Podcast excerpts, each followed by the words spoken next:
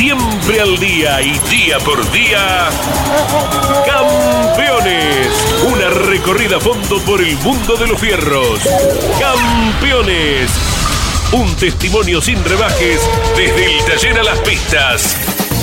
Campeones. Con las noticias importantes del automovilismo nacional e internacional. Auspicia Campeones. Río Uruguay Seguros. Asegura todo lo que querés. Santiago del Estero te inspira. Papier Tay, distribuidor nacional de autopartes. Shell, sponsor oficial de la ACTC. Córdoba te ama a vos. cordobaturismo.gov.ar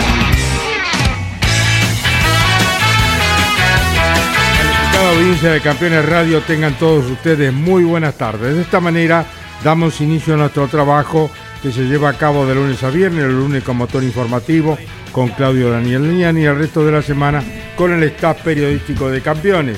Campeones que el próximo fin de semana tendrá actividad importante. Tras dos años, el TC2000 se presenta este fin de semana en Río Cuarto en el marco de la octava fecha del año. Allí estará Campeones a través de Continental y Campeones Radio. Se define la etapa regular de los campeonatos de La Plata para TC Pickup, TC Mouras, TC Pista Mouras y TC Pista Pickup.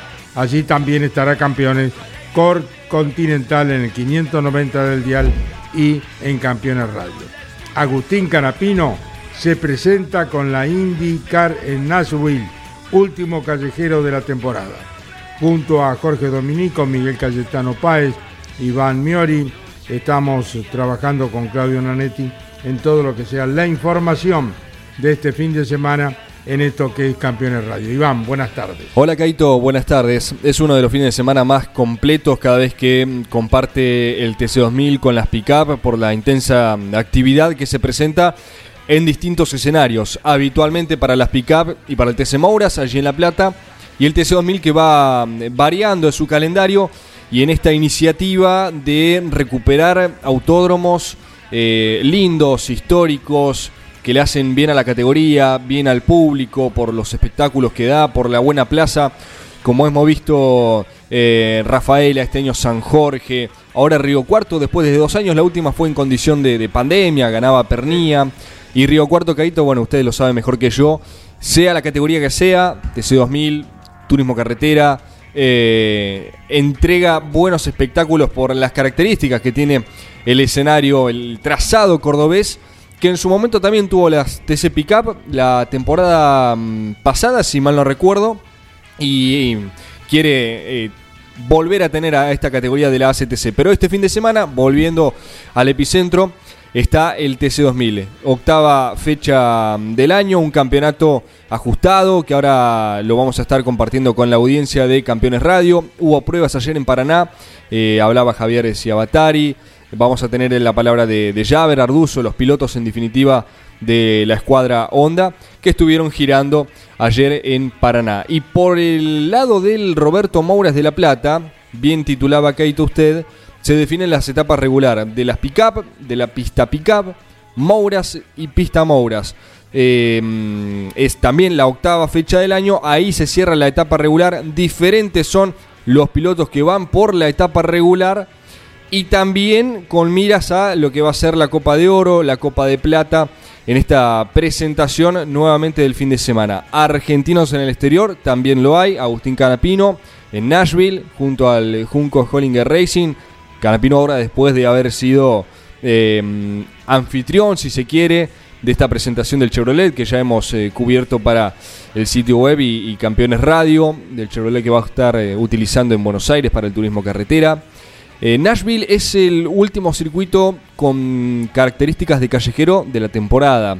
A la Indy todavía le restan un par de fechas para terminar el 2023, pero en cuanto a callejeros, si uno lo divide en callejeros, en óvalos, bueno, de estas características, Nashville será el último desafío callejero, repito, para Canapino. Eh, no me quiero olvidar, a nivel nacional también tenemos la Vuelta de la Manzana, Caito, una nueva edición del rally argentino.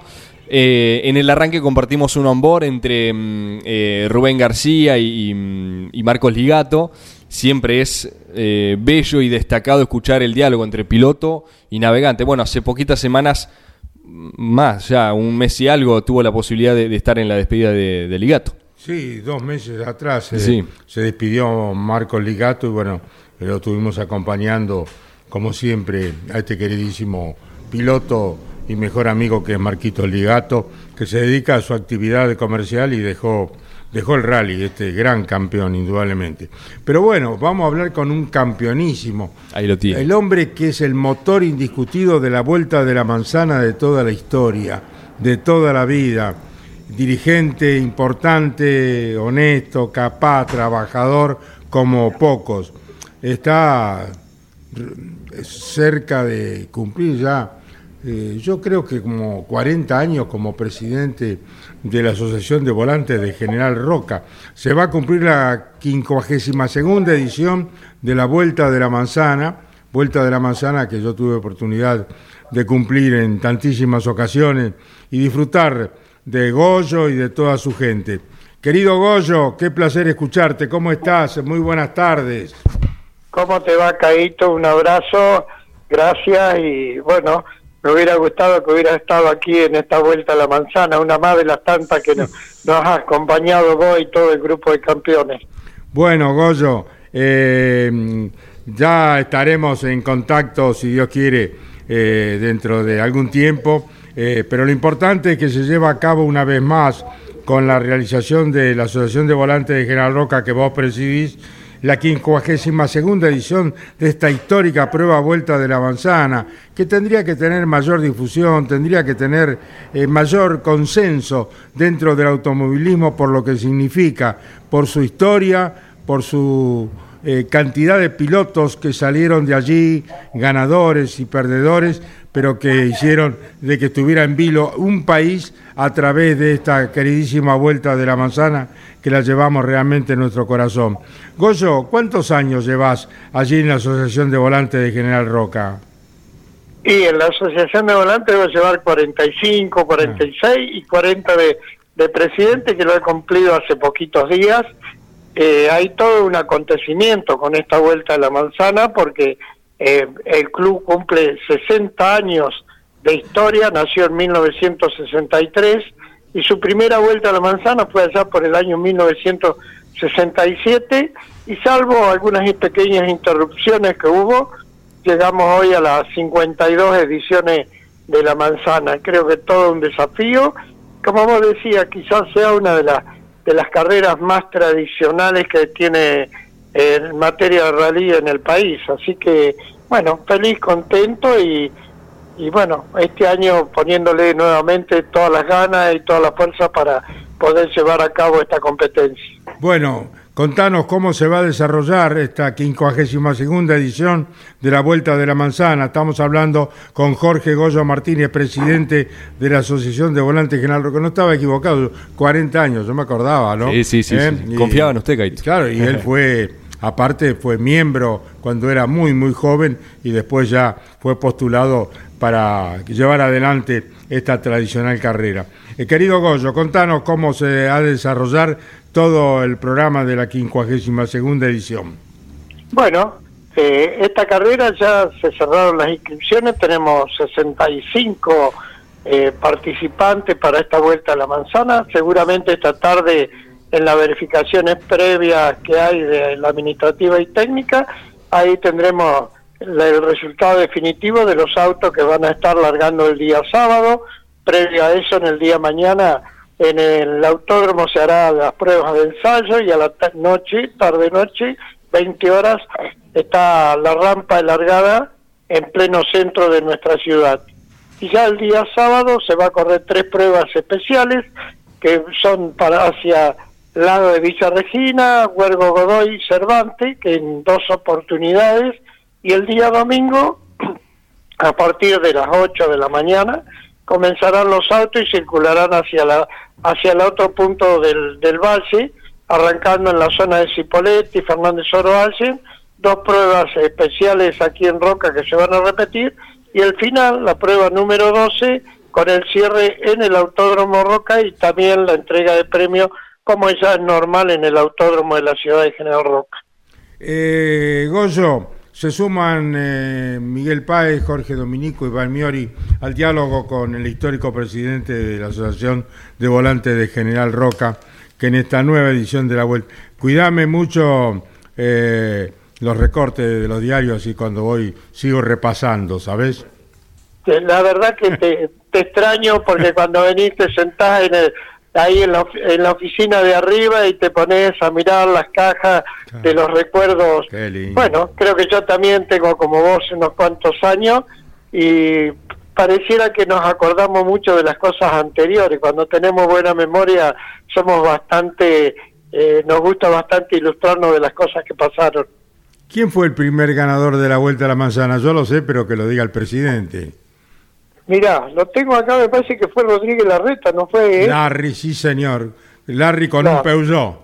Exactamente, yo lo ¿Eh? tenía por acá eh, anotado porque está el, historial de la Vuelta a la Manzana de cada una de las ediciones y bueno, creo que por aquí pasaron figuras muy, muy importantes y y el más ganador de todo es Gabriel Raye. Sí. Eh, Recalde también tuvo una participación muy, muy importante.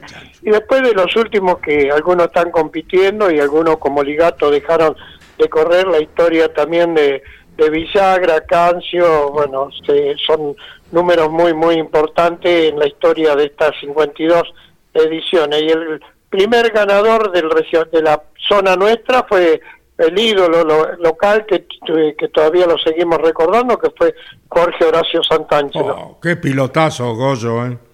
Sí, la verdad que muy buen piloto, eh, fue muy reconocido por todo el país y creo que ustedes en varias ocasiones, en el caso de campeones, siempre lo que nos acompañó en muchas ediciones, lo tenían como uno de los grandes ídolos del automovilismo regional.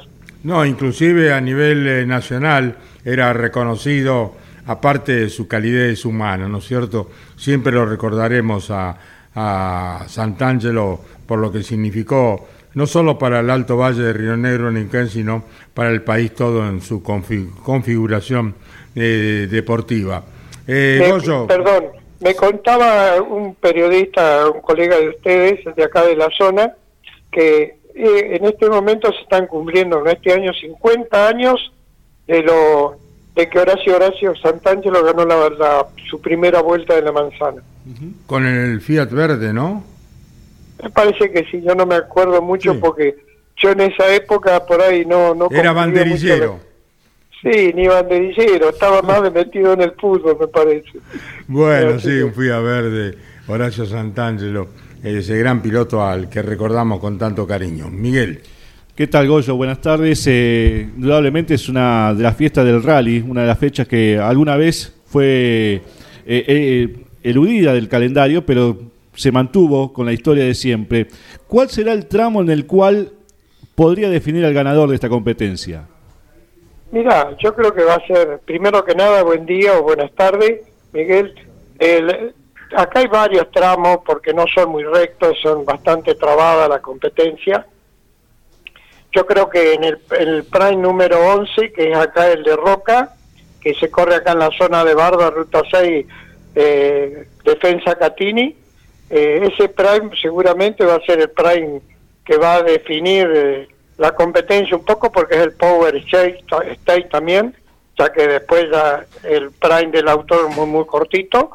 Y yo creo que ese va a ser una de las partes importantes, una de las pruebas más tradicionales que tiene esta vuelta a la manzana y que es sumamente trabada, así que creo que ese prime va a ser el más, el, que va a tener una definición. sí, sí, Perdón, Miguel está hablando con Goyo Martínez. porque servirá de, pie para el, otro entrevistado. Si mal no recuerdo, fue la primera competencia a nivel nacional que realizó el Super Prime en el año 88. Puede ser, puede ser. Mira, eh, yo cuento por ahí algún poco de Miguel Boy, también eh, Caíto mucho más. Se debe acordar que eh, en la época de allá del 80, cuando después de un paréntesis de la época de los militares que no tuvimos posibilidad de hacer la vuelta a la manzana, arrancamos y uno de los acontecimientos y que le dio el espaldarazo a la, a la vuelta a la manzana fue esa famosa año 85 ir a Chile. Y de ahí empezó a surgir un poco más lo que fue la tradicional vuelta a la manzana. En ese momento estábamos un poco opacados por lo que era el Gran Premio del Automóvil Club, el Rally La Bandera, el de Tucumán, el de Noroeste, y nosotros éramos, la, vuelta a la manzana era una, una vuelta que estábamos allá considerada como en el quinto, sexto lugar. Bueno, por recorrer de los años fueron desapareciendo y hoy que creo que la única carrera que tiene tradición es la Vuelta a la Manzana. Histórica esa Chile, y aparte eh, recorría Río Negro, Neuquén, eh, con los aviones transmisores.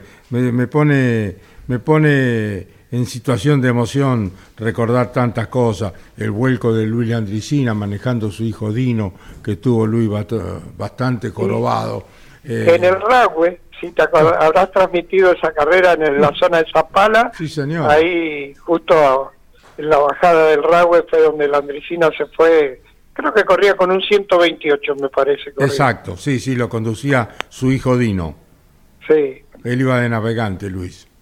Así que bueno, estamos hablando tenés, aparte de historia de historia periodística de automovilismo, tenés muy buena memoria, Cadito. bueno, vamos, vamos, vamos tratando de que así sea, querido Goyo. Recién hablábamos del más ganador, ¿no es cierto? Y lo tenemos en línea, eh, pero creo que no va a estar, lamentablemente, acompañándolos en esta nueva edición. Gabriel Satanás Reyes, estamos con el querido Jorge Goyo Martínez. Hola Caito, hola Goyo, ¿cómo le va? Una alegría que me hayan llamado. Eh, pero eh, déjame pelear con el Goyo de entrada nomás. No coincido para nada en lo que dice el Goyo que la manzana empezó a ser una un, un, hito eh, en esa época. La manzana siempre fue un hito, siempre, porque yo debuté en el año 76 y iba antes a las carreras y ya eh, ganar la manzana era parte de, de recibirte de corredor de auto. O sea que creo que es de toda la vida la manzana, ¿eh? no es no, no es del año 80 cuando dice el Goyo. Claro. ¿Cómo, andás, Javi? Buenas, buenas tardes. Un abrazo. No, yo digo que periodísticamente empezó a tomar más connotaciones, porque siempre la manzana, si bien existió y tenía sus repercusiones, había otra, otros, otras carreras que tenían mucho más renombre que la manzana. Eh, y creo que en eso, bueno, después empezamos un poco por nuestra historia, un poco porque se fueron desapareciendo otras otras carreras importantes y bueno, en ese momento... Sí, pero para, para los corredores no voy yo. Para los corredores siempre fue muy importante ganar la Vuelta de la Manzana, por lo que era la Vuelta de la Manzana yo fui a Chile, vos te acordás, o sea que la conozco como a nadie, y siempre siempre fue muy, muy importante la Vuelta de la Manzana, no, después seguramente fue más, pero nunca fue menos que otra carrera. Bueno, eh, yo te agradezco que nos siga, te sigas alabando y que considere que la manzana desde su primera iniciación siempre tuvo las repercusiones. Quizás yo en esa época, yo arranqué en el 80, vos me hablas que ya estaba corriendo, así que te imaginas, yo en el 80 empecé y en el 83 empecé a pelear con tu viejo, así que no te debo. Pero yo te aseguro que así voy yo, y Carlito puede decirlo porque él sabe. ¿Qué pasa? ¿Estamos difónico, Gabriel? No, no, estoy, estoy, la verdad, estoy en, un lugar que no puedo hablar porque retumba mucho, entonces trato yo de cambiar el tono de voz para que no retumbe. Ah, bueno, estamos hablando con Jorge Goyo Martínez recordando la victoria de Gabriel Satanás Reyes de la Vuelta de la Manzana, pero la trascendencia que tenía aviones transmisores, bueno, eh, estaba en vilo un país en cada realización y quiera Dios de que vuelva a tener la difusión que merece esto que debemos respetar todo, que es la historia de la Asociación de Volantes de General Roca. Jorge Luis Leñani se suma al diálogo con Gabriel Reyes y Jorge Goyo Martínez. No, saludarlos a ambos y fundamentalmente a Goyo mandarle un abrazo y bueno, em, celebrar que sigan manteniendo viva la llama ¿no? de esta carrera que es una de las más tradicionales de, la historia del deporte motor, así que desde aquí simplemente y en esta nota que le proponía Caito, eh, mandarles un abrazo y a seguir eh, trabajando y que salga todo bárbaro. Nos estaremos muy atentos a través de Campeones por Radio Continental y la aplicación Campeones Radio y la web también de todo lo que vaya pasando, Goyo. Hola, ¿cómo te va? Buenas tardes. Bueno, un placer saludarte a vos también y felicitarlos a ustedes, la gente de Campeones, porque siempre están, cuando llega la manzana, están siempre acompañándonos. Así que eh, me parece bárbaro y agradezco este esta, esta comentario que tienen con Gabriel Reyes, que para mí, aparte de, ser un gran piloto, es un gran amigo. Gaby, ¿algún recuerdo en especial? ¿Alguna que algo que te aparezca en la mente, en la cabeza, en la memoria de alguna carrera corrida ya en eh, Río Negro? Vos sabés que sí, la verdad que yo he tenido muchas lindas historias en la manzana, algunas difíciles, eh, yo me jacto de ser el que más veces le ganó y, me siento orgulloso de eso, pero cuando me pregunta esto, me acuerdo cuando corríamos con el Fiat 128, se va a acordar el, el Goyo, y recorriendo la ruta con Badra nos tumbamos, manejaba yo, o sea que yo lo tumbé a Badra, pobre, y le quebré una pata. Y el trabajo que hizo la gente de la asociación para buscarnos, llevarnos al avión, ir a Buenos Aires, dejarlo a Badra, yo volver a seguir corriendo, que después lo reemplazó el Chori en Dielini, son cosas que te quedan y te pasan nada más que en la vuelta de la manzana, eh, eh, aparte del de, club, de ser un club normal, pero es familiar.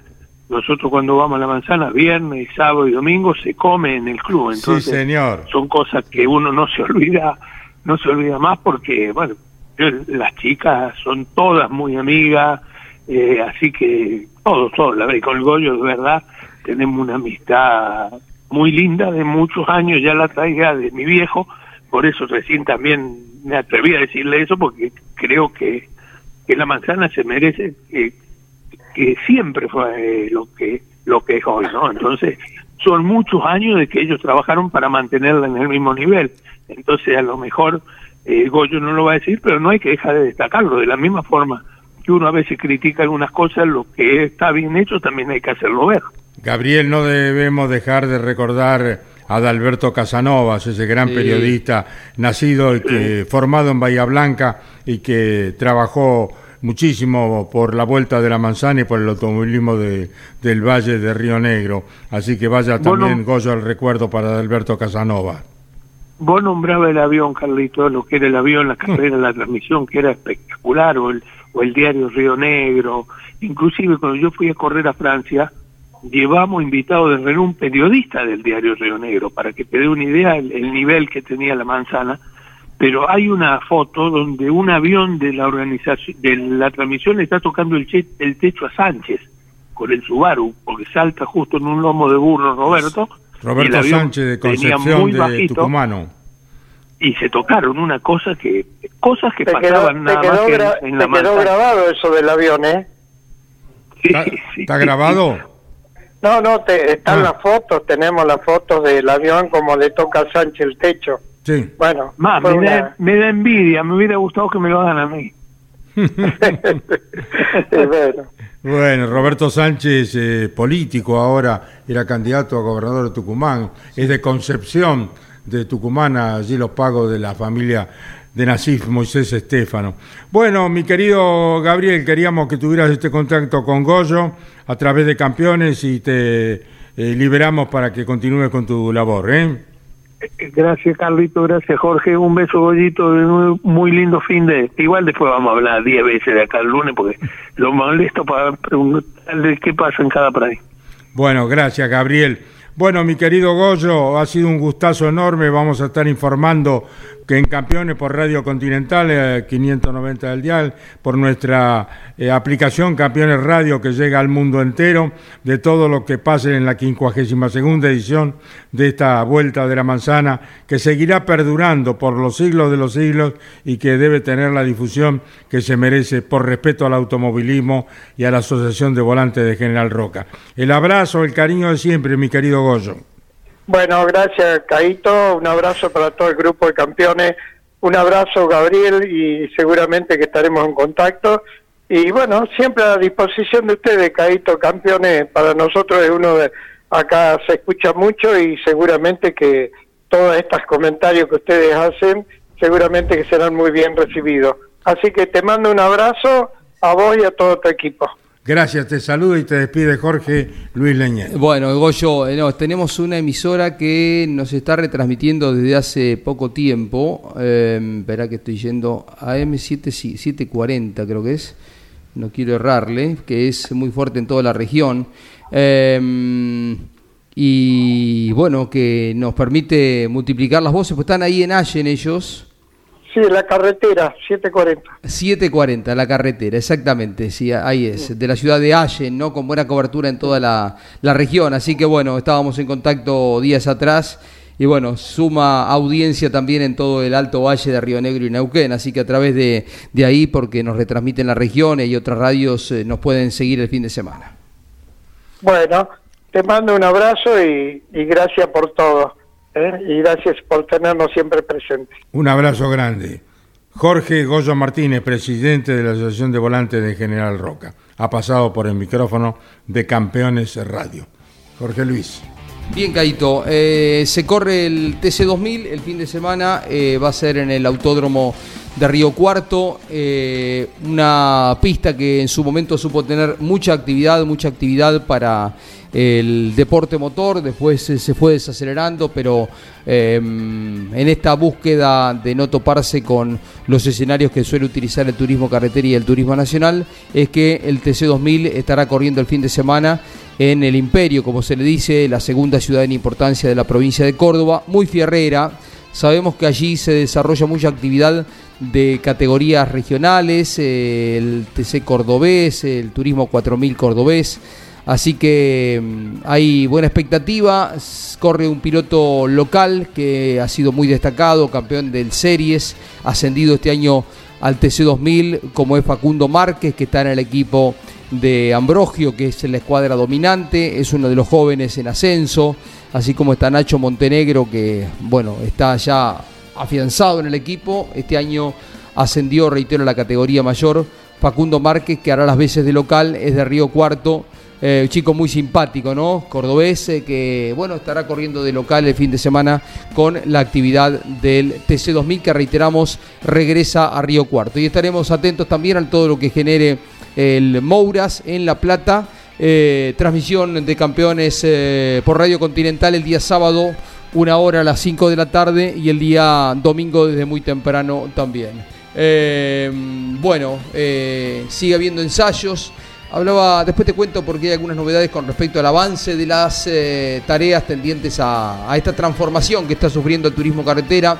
Hablamos con Alejandro Giuliano, pero en un ratito te cuento sobre el particular. Y atención porque a los seguidores de Instagram de campeones vamos a tener a las 3 de la tarde una nota con Rodolfo Di Meglio en la que le pedimos, eh, tenés algo como para mostrar, así que desde el taller nos va a mostrar un poquitito el eh, Dodge Challenger Rodolfo es el responsable de este auto en particular y me dijo está bastante armadito, así que va a haber cosas para mostrar en el Instagram de Campeones allá por las 3 de la tarde. Vamos a estar haciendo una nota, como también tenemos programado para la semana que viene con Ulises Armelini para ver cómo va el Mustang, ¿no? que va a ser el primer Mustang que va a pisar el piso y que, bueno, con elementos de la ACTC se están eh, armando ahí en San Nicolás. Gran expectativa.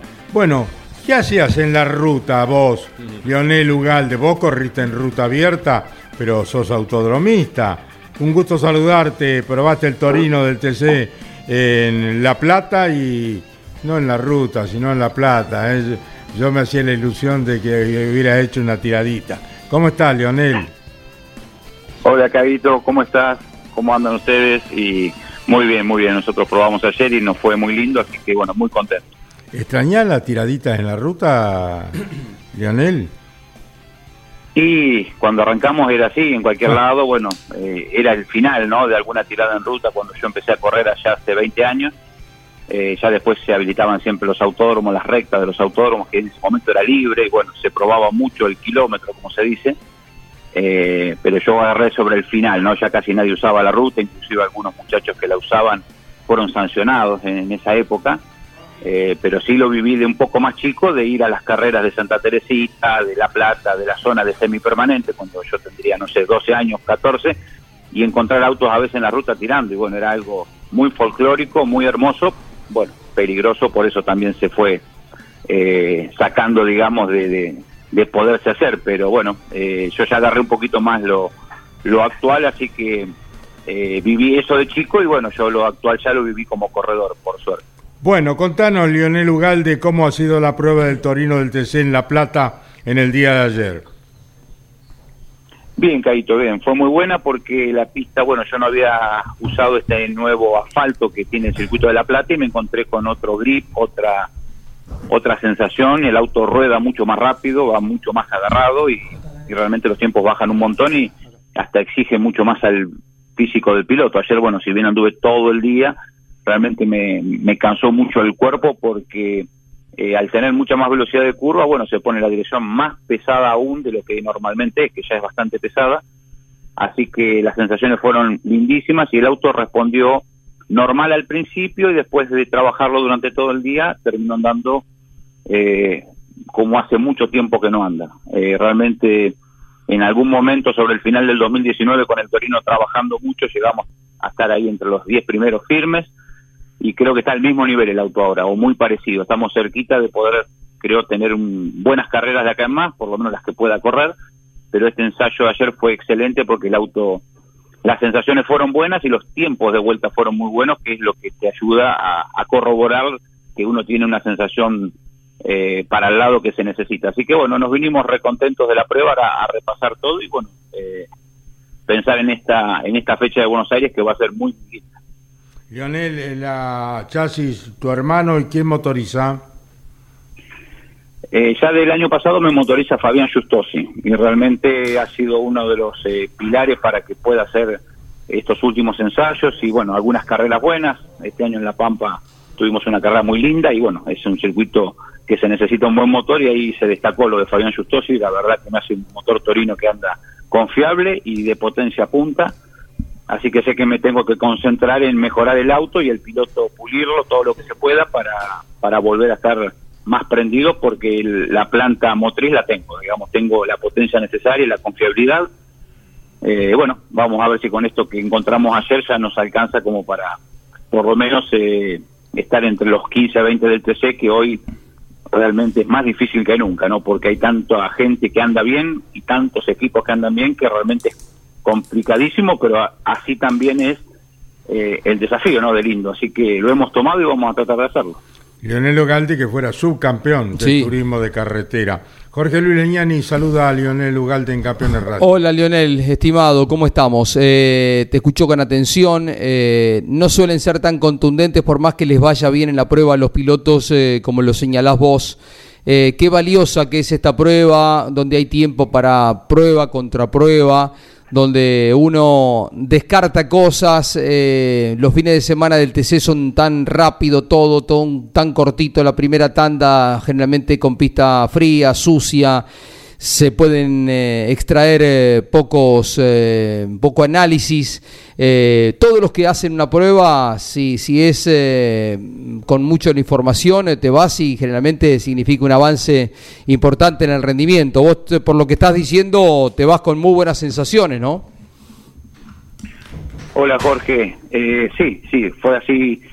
Por eso lo digo con énfasis porque fue una prueba de esas que son excelentes de las que cada 10 te sale una o dos nada más. Mira. Eh, porque nos fuimos con eh, fuimos con el auto de siempre y realmente fuimos trabajando y evolucionó un montón el auto. Primeramente hicimos media media jornada de pruebas eh, mix, digamos, de, de, tratar de mejorar el auto, pero también hacer ensayo aerodinámico.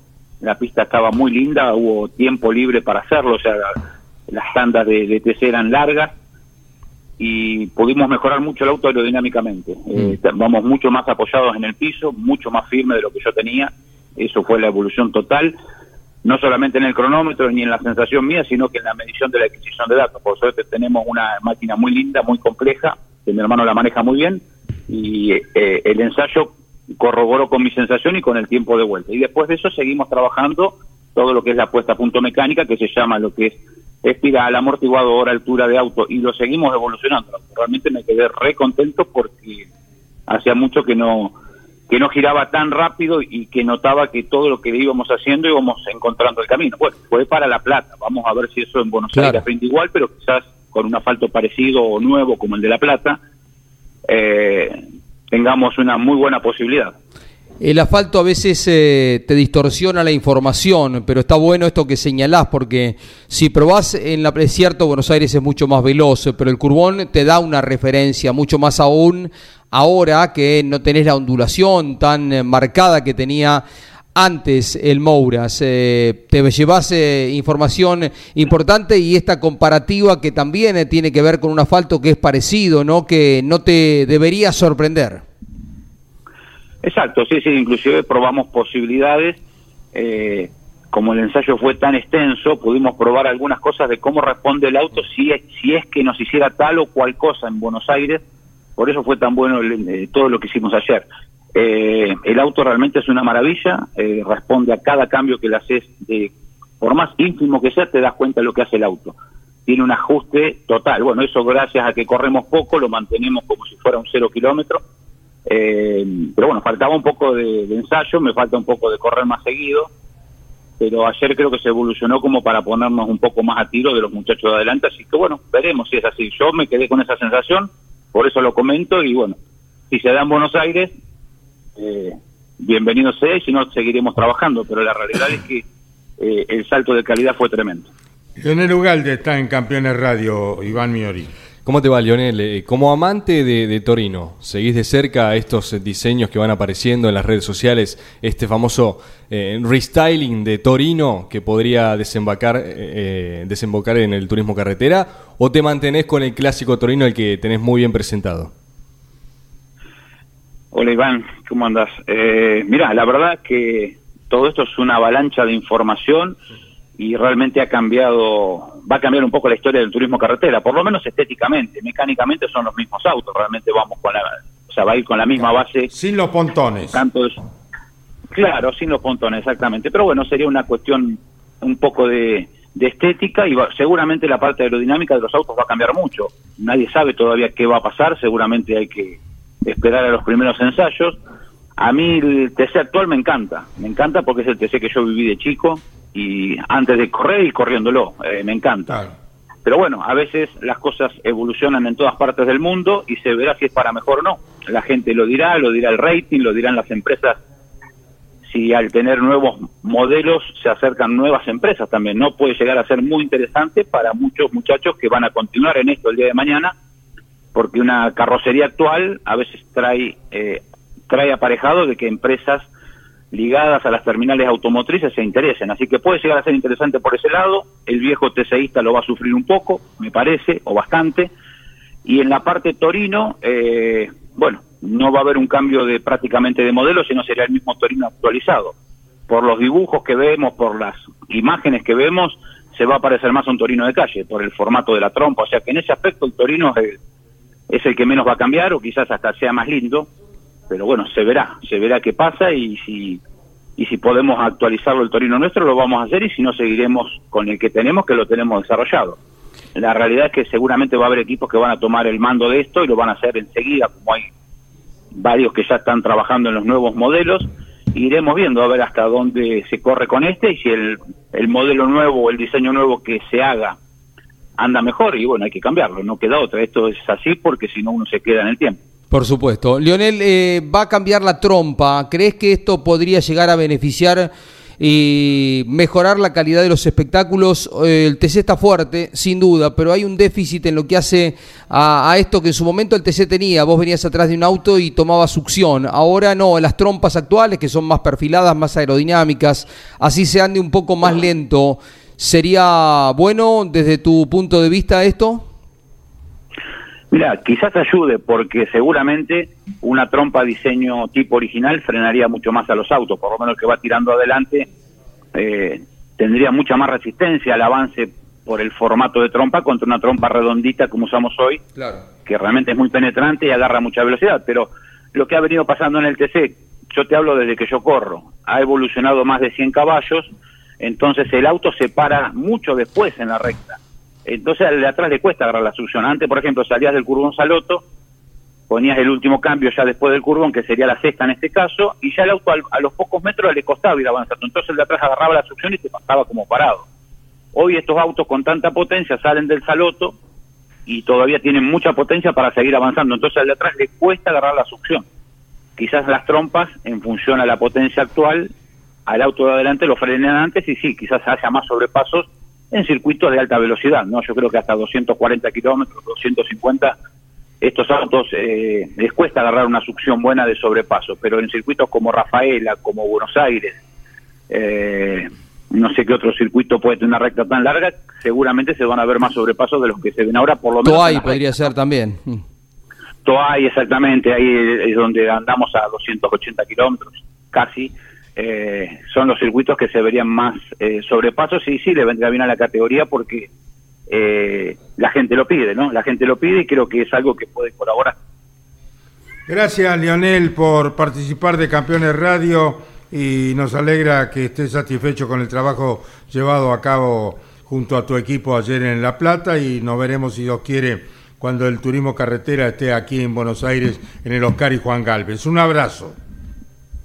Gracias chicos, gracias Caito, Jorge Iván por la nota bueno, saludos a todos los muchachos de, la banda del Talud de la 16 de Torino que siempre me apoyan tanto y bueno, a todas las empresas, a toda la gente allí de, de, de Rus, de la familia Coiro, Oscar que siempre me da una mano hasta cuando no corro para que siempre estemos, esperemos a ellos y a todos los muchachos que nos dan apoyo desde tantos años, eh, volverles a, a retribuir un buen resultado que lo merecen y creo que estamos en condiciones de, de intentarlo por lo menos. Abrazo muy grande. Lionel Ugalde pasó por el micrófono de Campeones Radio. Bueno, Claudio, eh, Campeones sigue avanzando a través de la gestión de todos ustedes, de gente que se va incorporando a las ideas que ponen en práctica. Eh, escucharán ustedes los ruidos, los ruidos que acá se está transformando todo. En cualquier momento te pone un clavo en la cabeza. Así que tenemos que tener cuidado, ¿no es cierto?, con Karina Leñani, que es la arquitecta que lleva adelante estas transformaciones. Está la gente de Autódromo Virtual, Grigorio Carambacos, ¿está bien dicho? Carambacos. Carambacos, Pablo Godes y Copip, que así se llama la empresa de Juan Pablo Bonomo. Un amigo, Juan. Eh, amigo, el hijo de Omar Darío Bonomo, nuestro vecino. Los habremos visto tirarse por la fosa, Juanpi, ¿eh? Sí, sí, sí, era bravito. Era bravito el Juanpi. Picaba eh. fuerte. Bueno, un gusto tenerlos aquí. Y Claudio, explicarle a la audiencia de Campeones Radio qué es esta nueva instancia que van a poner en práctica ustedes con todos los mencionados. Bueno, Caito, ¿qué tal? Buenas tardes para todos. Estamos trabajando en un nuevo proyecto junto a Gregorio Carambatos, Pablo Godes y Juan Pibonomo de Cockpit para que Campeones tenga su propio campeonato virtual. Esto lo estaremos implementando seguramente en el mes de octubre, cuando Campeones esté celebrando los 60 años de vida. Y bueno, ya vamos a estar dando algunos detalles sobre qué autos se van a utilizar, distintas maneras para, para poder inscribirse en este campeonato que estaremos haciendo junto a Gregorio Carambatos de Autódromo Virtual. Se estarán usando los autos de TCR sudamericano. Eh, las carreras van a ser nocturnas, eh, las carreras van a ser de noche, con toda la logística y el apoyo también de Juan Pablo, que es quien arma los simuladores. ¿no? Así que bueno, un nuevo proyecto, vamos a darle contenido a través de Campeones Media, las carreras se van a poder ver a través de, nuestro canal de YouTube, a través de Twitch y de las redes sociales. Y bueno, ya en los próximos días estaremos dando más detalles para poder inscribirse en este campeonato que estaremos haciendo de autódromo virtual. Van a participar, eh, o sea, cualquier persona que tenga un simulador puede participar e ingresar al campeonato. Exactamente, exactamente. Serán seis carreras y la última fecha se realizará acá en nuestras oficinas de campeones en Villa Devoto con eh, una final que seguramente sea entre 15 y 20 pilotos que se estará disputando aquí en nuestras oficinas de voto. Juanpi se va a ocupar de traer los simuladores para que cada uno tenga el suyo y poder correr la gran final aquí en el mes de diciembre en las oficinas de campeones. Juan Pablo Bonomo, bienvenido Juanpi. Bueno, buenas tardes, bienvenido. Gracias a ustedes, para la familia, siempre eh, nos trataron desde que yo era muy chico en esto eh, y muy contento de, estar aquí con ustedes. Bueno, contanos esta idea maravillosa que se va a llevar a cabo espero que no se la copien. ¿Eh?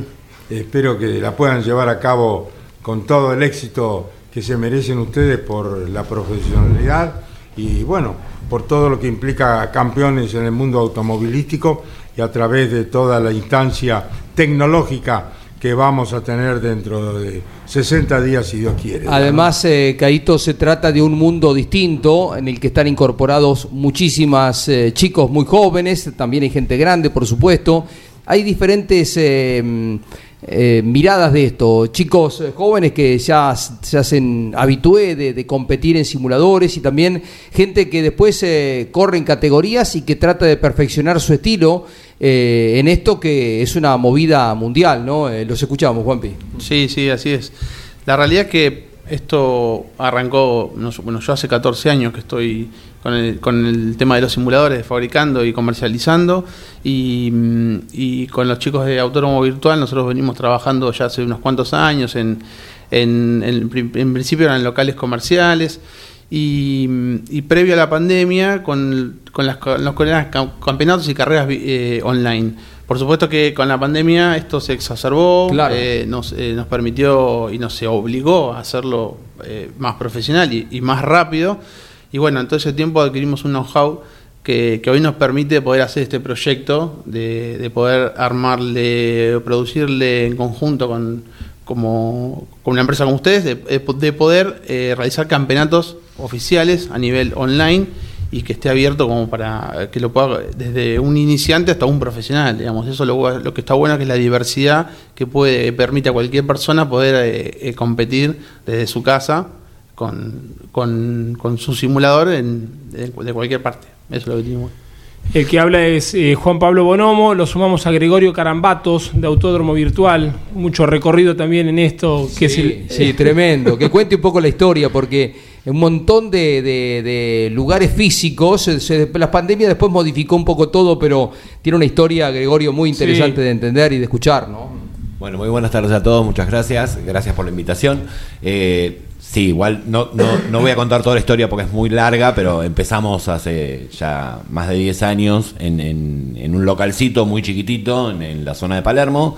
Nos dimos cuenta que lo que pensábamos que no podía pasar pasó, que era que la gente por ahí prefería correr desde la casa, pero nos dimos cuenta que muchos de los que corrían desde la casa tenían problemas con la novia, con la mujer, porque se la pasaban más jugando que estando en otra cosa, eh, y empezaron a venir al local a medida que fuimos teniendo local, el local fue creciendo, pusimos un segundo local y empezamos con las competencias interlocales. Gracias a Dios, las cosas fueron bien, fueron creciendo, empezamos a franquiciarnos como autódromo virtual. Eh, hoy ya contamos en Argentina con.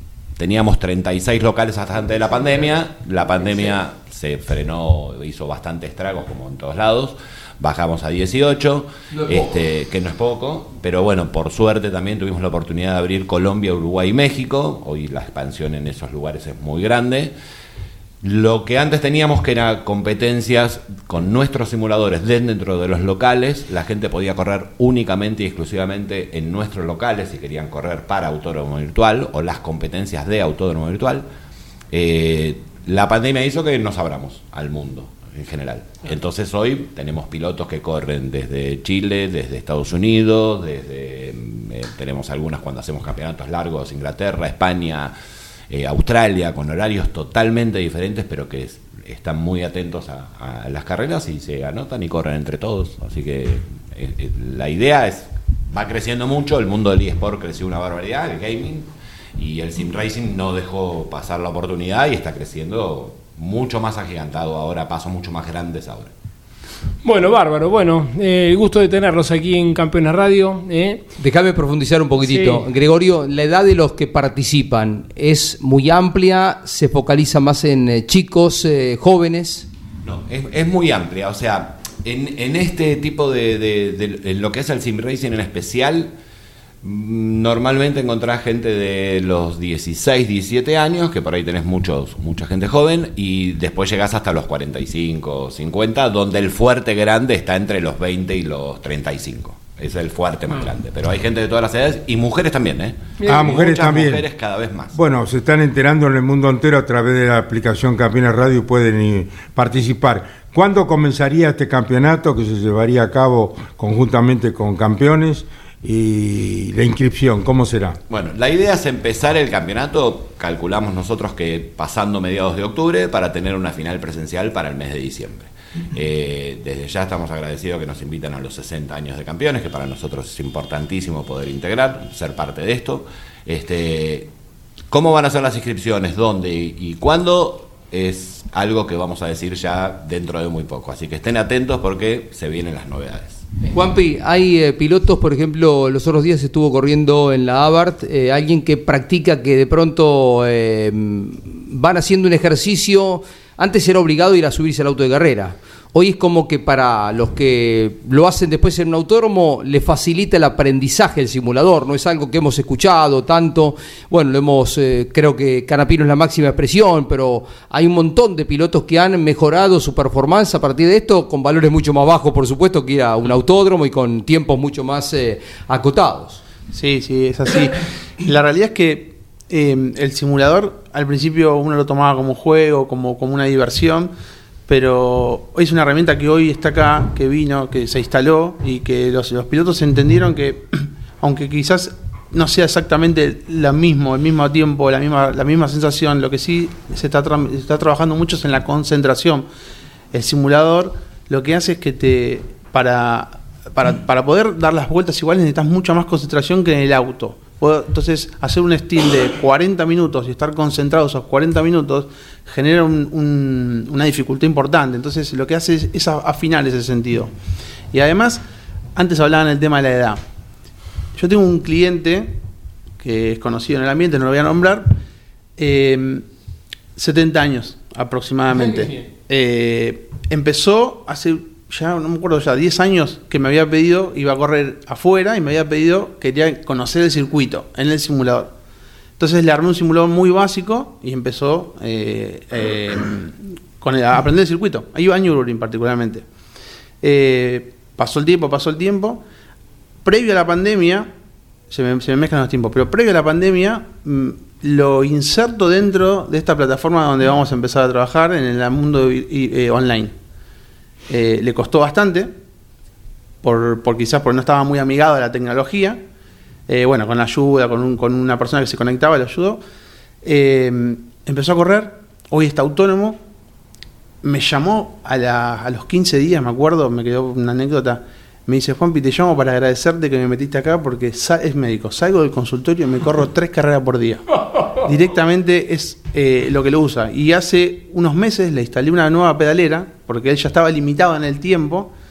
Le instalé una pedalera hidráulica, que es la, pedalera profesional que estamos fabricando nosotros para, cuando ya necesito un nivel de, manejo. Mm. Y me mandó un audio también diciéndome que había bajado un segundo de promedio, que es un montón, porque ya eh, estaba en un nivel donde necesitaba bajar, sabía que el problema tenía frenado. Así que a lo que voy es, como todo empezó como un juego, hoy yo se, está, se profesionalizó, yo ayudé a que esto sea, porque desde mi conocimiento del automovilismo quería que, que, el simulador sea un simulador real. que Omar Darío, que fue sí, sí, siempre, me dice, siempre me dice, vos me, eh, vos, eh, vos, me tenés que dar una parte, vos tendrías que decir vos no, la empresa.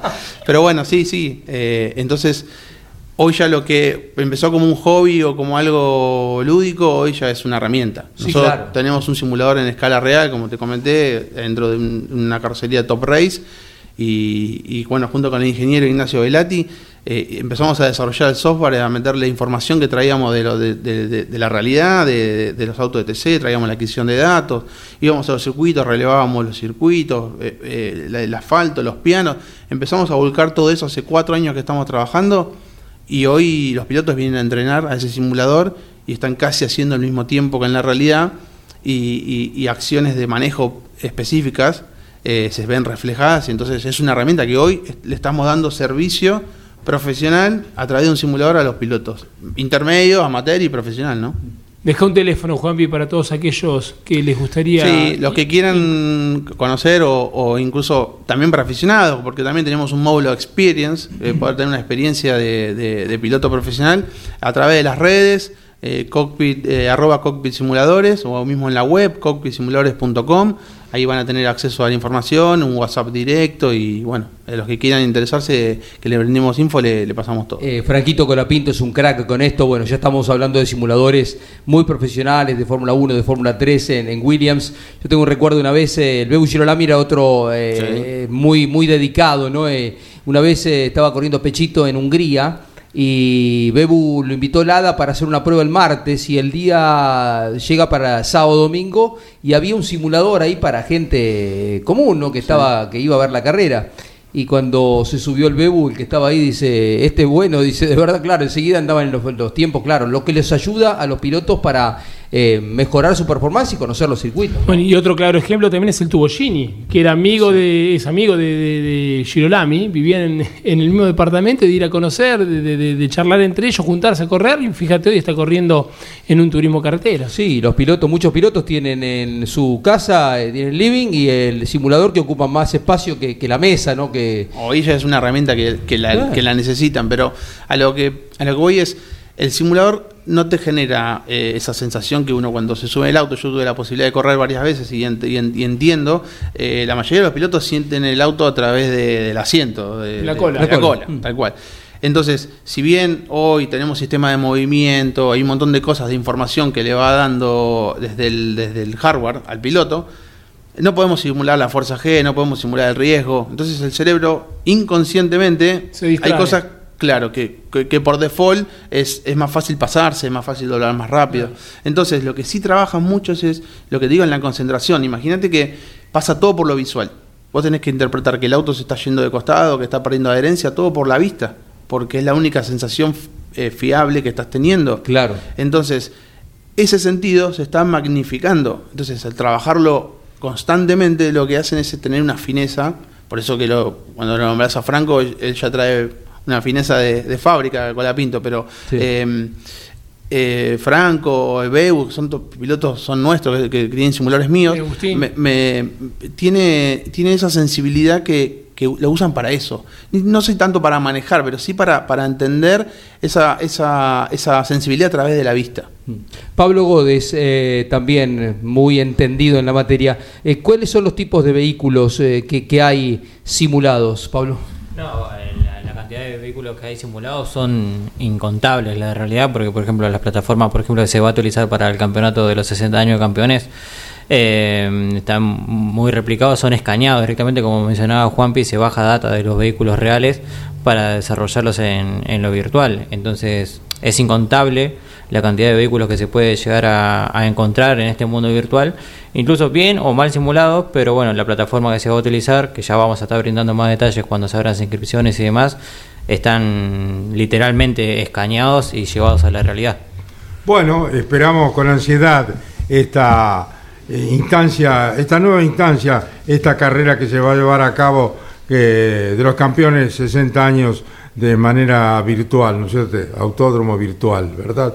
Así que gracias a, a ustedes y, bueno, repetime, hay que esperar un tiempito para saber cuándo se abren las inscripciones, tener todos los detalles y comenzaría en el mes de octubre, esto comenzaría finalizando en diciembre. exacto, mediados de octubre, pensando en una final en diciembre, detalles ya calculo que en 10 o 15 días ya los, los vamos a estar brindando, a más tardar. Bueno muchachos, muchas gracias. Gracias a ustedes. éxitos, gracias, gracias a ustedes. Chao, muchas gracias. bueno.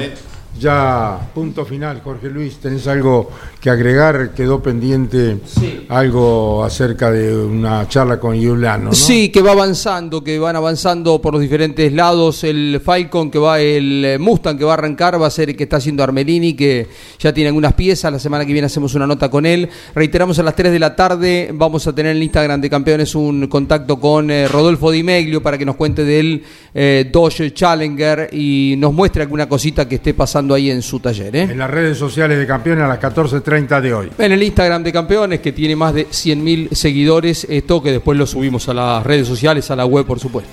Bueno, los esperamos a las 14.30 entonces. Gracias. Turismo Carretera, Ovaldo Tarafa en la continuidad. Chau. Campeones.